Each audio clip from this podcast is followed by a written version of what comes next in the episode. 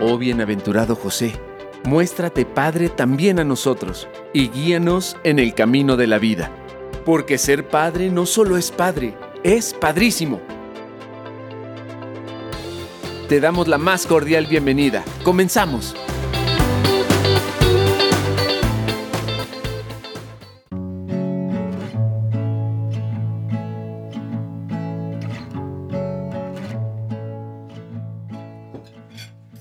Padre, ¿otro poquito más de sopita? No, Alicia, muchas gracias. Creo que ya estoy satisfecho. ¿Por qué no dices la verdad y dices que no te gustó, padre? Alicia. Pues en esta casa se dice la verdad y no se dicen mentiras, ¿verdad, papá? Pues sí, pero el padre puede decir lo que quiera porque es un sacerdote y porque es nuestro invitado. No, no, no, no, no, no, no. Las reglas son las reglas. Bueno, entonces hay que decir la verdad. Sí, en esta casa siempre se dice la verdad. Alicia. Alicia, me encantó la sopa.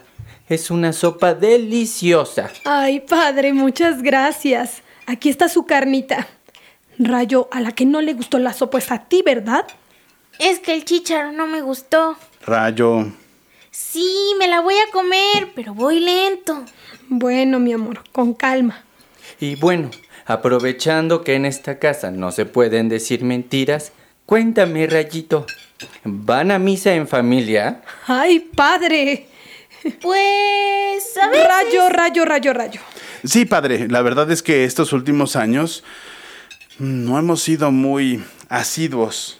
Bueno, pues Dios siempre tiene las puertas abiertas para ustedes, ¿verdad? Manuel, ¿tus padres te inculcaron el amor a Dios? Sí, padre, la verdad sí.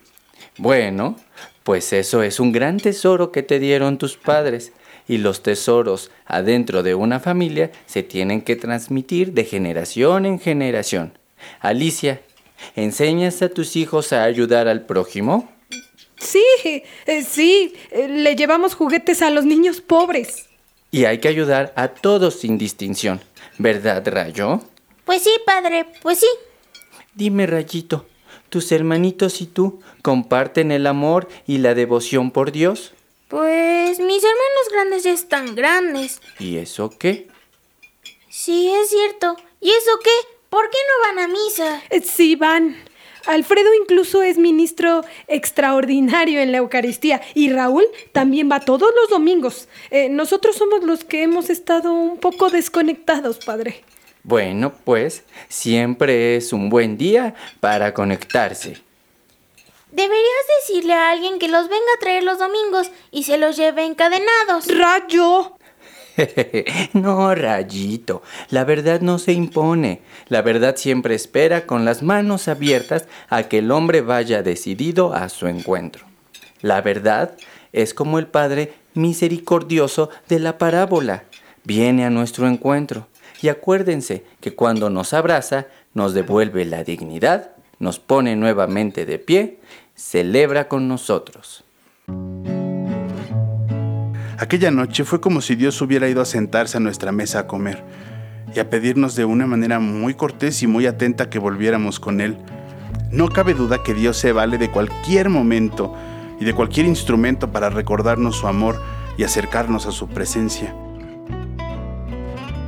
En los días que siguieron a esa charla informal con el Padre, recordé que mi labor como papá de la familia era enseñar a mis hijos a amar a Dios sobre todas las cosas, hacer el ejemplo en la forma de amar y honrar a Dios, para que mis hijos siguieran mi ejemplo y sobre todo ser un hombre amoroso en la casa con mis hijos y con mi esposa. Mi padre solía decir que la mujer que tiene un hombre piadoso a su lado comparte la devoción hacia Dios en pareja y que eso hace más intensa la fe de los hijos. También decía que vivir juntos la fe nos convertía en el reflejo de una pareja misericordiosa con el prójimo. Recuerda, Manuel, un padre misericordioso hace que su hijo sea devoto a Dios, capaz de actuar con probidad en todo momento. Los hijos saben que cuentan con tu apoyo, porque un Padre misericordioso otorga apoyo incondicional a todo aquel que lo necesite. Un Padre misericordioso además es clemente, es decir, que es justo sin importar las circunstancias ni quién se encuentre involucrado. Atesoro estos pensamientos en mi corazón y cada vez que siento que me da pereza ir a misa, me siento unos minutos a recordar esas sabias palabras del Padre y de mi Padre y recuerdo, recuerdo que yo, Manuel, deseo como Padre mostrar a mis hijos el camino dulce de la misericordia porque los amo, porque ellos merecen tener como Padre a un hombre de bien.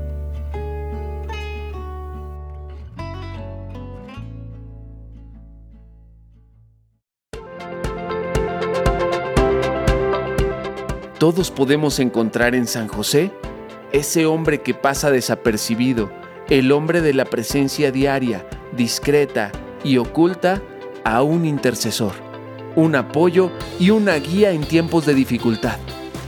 San José nos recuerda que todos los que están aparentemente ocultos o en segunda línea tienen un protagonismo sin igual en la historia de la salvación. Te invitamos a dialogar y reflexionar durante las siguientes entregas y así redescubrir que ser padre es padrísimo. Hasta la próxima. Esta es una producción de Dimensión Familia de la SEM y PPC. Antorchas Vivas Producciones.